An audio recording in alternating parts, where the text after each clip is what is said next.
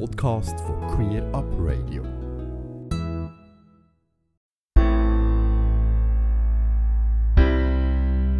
We've got the same blood, the same heart, but don't feel the same. Für den Blickpunkt Trans hat uns der Henry Hohmann wieder ganz spannende Themen zugeschickt. Heute geht es um drei Themenkomplexe. Das Thema Familiengründung und Elternschaft von queeren, insbesondere Transmenschen, dann um Transkinder in der Schule und um ein Gutachten, das das rechtliche Umfeld dazu absteckt. Und zum Schluss um die belgische Vize-Premierministerin Petra de Sutter, die aus ihrem Transseil nie einen Hehl machte, jedoch nicht in ihrer Politik auf dieses Thema reduziert werden möchte. Also zum ersten Thema Kinderwunsch, Schwangerschaft und Geburt für Transmenschen. Ich denke, das Thema Familiengründung ist für viele Menschen ein wichtiges Lebensthema, so natürlich auch für Transmenschen. Doch das wird uns ja oft nicht leicht gemacht und man merkt, dass viele Strukturen überhaupt nicht darauf eingerichtet sind, dass dies ein tiefes und ernstzunehmendes Bedürfnis vieler Transpersonen ist, eigene Kinder zu haben. Bis vor wenigen Jahren war es auch in den meisten Ländern Europas nur möglich, den Geschlechtseintrag zu ändern, wenn dafür die eigene Fortpflanzungsfähigkeit geopfert wurde. Sprich, man musste durch eine Operation, später auch nur noch durch Hormoneinnahme nachweisen, dass man unfruchtbar ist. Dies hat sich mittlerweile geändert, zum Glück, so dass es heutzutage möglich ist, als Transfrau ein Kind zu zeugen oder zum Beispiel eigenen Samen einfrieren zu lassen. Und als transmännliche Person kann man schwanger werden, wenn man zum Beispiel keine Hormone nimmt oder diese nach einiger Zeit wieder absetzt. Und es gibt natürlich noch ganz viele andere Möglichkeiten, Eltern zu werden. Aber ich möchte jetzt bei den Männern bleiben, die ein eigenes Kind austragen. Und das ist schon von der juristischen Seite her ein ziemlich schwieriges Gebiet. Es ist leider so, dass zum Beispiel Schwangerschaften von Transmännern im Recht nicht vorgesehen sind und dann etwa im Geburtsschein des Kindes die gebärende Person, also der Transmann, als Mutter eingetragen werden muss, und zwar mit dem alten weiblichen Namen, dem Namen einer Person also, die rechtlich längst nicht mehr existiert. Mehrere Fälle von Männern, die dagegen klagten, sind in den letzten Jahren in Deutschland und England von den höchsten Gerichten abgeschmettert worden. Doch abgesehen von der unklaren und schwierigen rechtlichen Fragen ist es auch eine gesellschaftliche wie gesundheitspolitische Herausforderung, als Mann ein Kind auszutragen und zu gebären. Viele Ärztinnen und Spitäler sind darauf nicht vorbereitet und manche gehen mit dem Thema unsicher bis unsensibel um. Das erzeugt oft Ängste auch bei Transpersonen selbst, die sich nicht gut aufgehoben fühlen und daher diesen Weg, ein Kind zu bekommen, vielleicht gar nicht erst in Erwägung ziehen. Abhilfe schafft, zumindest in Berlin, das queer-feministische Hebammenkollektiv Cocoon, über das ich kurz berichten möchte. Die vier Mitglieder des Kollektivs begleiten seit einiger Zeit trans und queere Menschen durch Schwangerschaft und Geburt. Was ist das Besondere an diesen Hebammen? Sie selbst kommen alle aus einem queeren Umfeld und teilen so mit ihren Klientinnen bestimmte Lebenserfahrungen. In einer Phase, in der ein Mensch sich sowieso besonders verletzlich und abhängig fühlt, wie in der Schwangerschaft, ist es gut, wenn man zusätzlich nicht noch als etwas Ungewöhnliches oder Exotisches behandelt wird. In der Sprache, die Sie verwenden, geht es natürlich nicht nur um die richtigen Pronomen für die Klientinnen, das sollte selbstverständlich sein, sondern Sie versuchen auch Bezeichnungen für den Körper zu vermeiden, die für manche schwierig oder triggernd sein könnten. Gerade im Deutschen ist die Sprache rund um den weiblichen Körper und seine Geschlechtsmerkmale sehr auf das Thema Mutterschaft ausgerichtet, wie Begriffe wie Muttermund, Mutterkuchen oder Muttermilch zeigen. Diese werden von den Hebammen durch neutralere Begriffe, sei es aus dem Lateinischen oder dem Englischen ersetzt, also zum Beispiel Uterus statt Gebärmutter. Aber schon überhaupt beim Schwangerwerden selbst können sie unterstützen. Sie bieten etwa Do-it-yourself-Inseminationsworkshops an. So können Menschen offizielle Fruchtbarkeitsbehandlungen in Spitälern vielleicht vermeiden, die Transpersonen sowieso häufig nicht offen stehen. Ähm, es gibt einen ganz informativen Artikel über dieses Kollektiv. Ihr findet ihn auf der Webseite Z, also ze.tt. Und äh, man kann ihn auch einfach googeln unter dem Titel wie dieses Hebammenkollektiv trans und queeren Menschen beim Elternwerden hilft. Also große Empfehlung, sich diesen Artikel nochmal im Detail durchzulesen. Ja, aber wie ist das in der Schweiz? Gibt es da auch so etwas?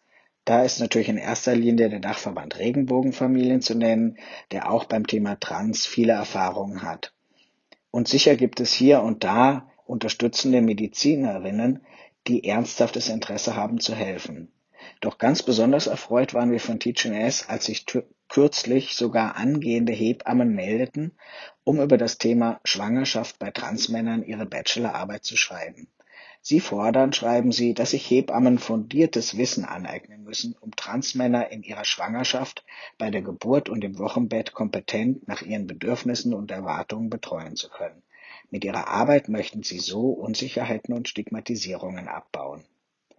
Das finde ich ganz hervorragend und ebenfalls sehr, sehr unterstützend wert. Und man, man merkt, dass sich auch in der Schweiz da jetzt doch einiges tut in dem Thema. Aber ganz zum Schluss möchte ich noch einen Hinweis auf eine Webseite in den USA bringen. Dort gibt es das Projekt Transfertility, also Transfruchtbarkeit.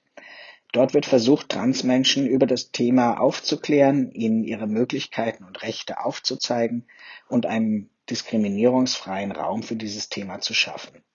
Gründer dieses Projekts ist Tristan Rees, der während seiner eigenen Schwangerschaft kaum Informationen zum Thema fand. So begann er, Ressourcen für Transpersonen und ihre Unterstützerinnen einfach selbst aufzubauen. Auf der Webseite Transfertility gibt es einen ganzen Strauß von Informationen wie medizinische Artikel zur Fruchtbarkeit, aber vor allem empowernde persönliche Erfahrungsberichte und Videos zu ganz vielen Aspekten rund um das Kinderkriegen. Für alle also, die sich mit dem Gedanken tragen, als Transperson ein Kind zu zeugen oder auszutragen, ist dies eine ganz wichtige Quelle, allerdings auf Englisch. Die Webseite lautet www.transfertility.co. In meinem zweiten Thema heute geht es um Transkinder in der Schule. Es gibt keine genauen Zahlen, wie viele Transkinder es in der Schweiz an Schulen gibt. Doch in den letzten Jahren haben die Anfragen von Schulen enorm zugenommen, denn viele wissen nicht, wie sie damit umgehen sollen, wenn sich ein Transkind outet. Wie also kann man reagieren, wenn die Eltern das Kind unterstützen, es aber Vorbehalte unter einigen Lehrerinnen oder Eltern gibt? Oder wie kann dem Kind geholfen werden, wenn die Eltern das Kind gerade nicht unterstützen oder sich uneins sind, wie sie mit der Geschlechtsidentität ihres Kindes umgehen sollen? Dann gibt es viele praktische Fragen für die Schule selbst, vom neuen Namen im Klassenbuch, von den Umkleiden und Toiletten bis hin zur Übernachtung im Skilager. Was ist überhaupt rechtens? Darf der Name einfach so geändert werden? Es gibt also ganz viele verschiedene Bedürfnisse und Fragen, die geklärt werden müssen. Nur eines ist klar. Das Kind selbst muss immer im Mittelpunkt stehen. Danach richtet sich jede Überlegung zum Vorgehen aus. So sollte es jedenfalls idealerweise sein. Zu diesem Thema gab es in der Schweiz schon verschiedene Veranstaltungen. Dennoch möchte ich hier auf ein Podiumsgespräch hinweisen, das Ende September in Zürich stattgefunden hat. Der Titel war Transkinder in der Schule über Wahrnehmung, Sorge und Respekt. Es wurde von der Fachstelle für Gleichstellung der Stadt Zürich in Zusammenarbeit mit TGNS organisiert. Da wegen der aktuellen Corona-Situation nur wenige Menschen direkt teilnehmen konnten, wurde das Gespräch komplett aufgezeichnet. Und dieses Video ist nun auf der Homepage der Gleichstellungsstelle und auch auf YouTube frei verfügbar. Es wird auch demnächst auf der TGNS Homepage verlinkt werden. Teilgenommen haben an der anderthalbstündigen Diskussion eine Mutter eines Transkinds, ein Schulleiter, ein Psychiater und eine Juristin. Besonders wichtig und berührend ist vor allem der Bericht der Mutter über das Coming-out ihres kleinen Sohnes. Für alle also, die sich mit dem Thema Transkind und Schule beschäftigen, hier noch ein Tipp. 2019 hat TGNS auch eine Broschüre zu genau diesem Thema herausgebracht, die sich vor allem an Lehrpersonen wendet. Die Broschüre Best Practice Leitfaden für eine Transition in Schule und Ausbildung kann über die TGNS Webseite heruntergeladen oder auch als Heft bestellt werden. Ich finde es sehr wichtig, dass das Thema immer wieder angesprochen und diskutiert wird. Es gibt in der Schweiz mittlerweile verschiedene Möglichkeiten, über das Thema aufzuklären und sich Hilfe zu holen. Eltern und Schulen sind also mit dem Thema gar nicht mehr ganz alleine. Eine zusätzliche wichtige Quelle für den derzeitigen Wissensstand bietet jetzt also das erwähnte Video der Veranstaltung. Hinzu kommt ein Rechtsgutachten speziell zu allen Fragen rund um die Schule. Es ist von der Juristin Andrea Büchler verfasst, die auch an dem Podiumsgespräch teilgenommen hat. Das Gutachten enthält zahlreiche Beispiele aus der Praxis und Empfehlungen. Es zeigt sich aber schnell, dass es nie nur den einen richtigen Weg gibt, sondern dass immer viele Faktoren mitspielen, um wirklich das Beste für das Kind selbst zu erreichen. Das Gutachten kann auf der Homepage der Gleichstellungsstelle Zürich heruntergeladen werden. Eine sehr erfreuliche Meldung erreichte die internationale Trans-Community Anfang Oktober. In Belgien ist mit Petra de Sutter erstmals in Europa eine Transfrau Ministerin und zugleich Vizepremierministerin eines Landes geworden. Petra de Sutter ist Biomedizinerin und Gynäkologin mit dem Schwerpunkt Reproduktionsmedizin. Mit 41 Jahren begann sie ihre eigene Transition und hat dies auch in einem Buch festgehalten. Doch viel wichtiger ist ihre politische Karriere. 2014 ging sie für die Grünen in die Politik und stieg rasch auf. So wirkte sie als Mitglied des belgischen Senats an verschiedenen Gesetzen für Transpersonen mit. 2019 wurde sie dann Abgeordnete im Europaparlament. Und nun wird sie in den Medien als die weltweit erste Transministerin gefeiert.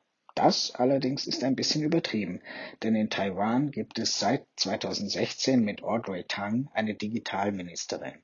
Audrey Tang hat vor einigen Jahren transitioniert und bezeichnet sich nun selbst als Postgender.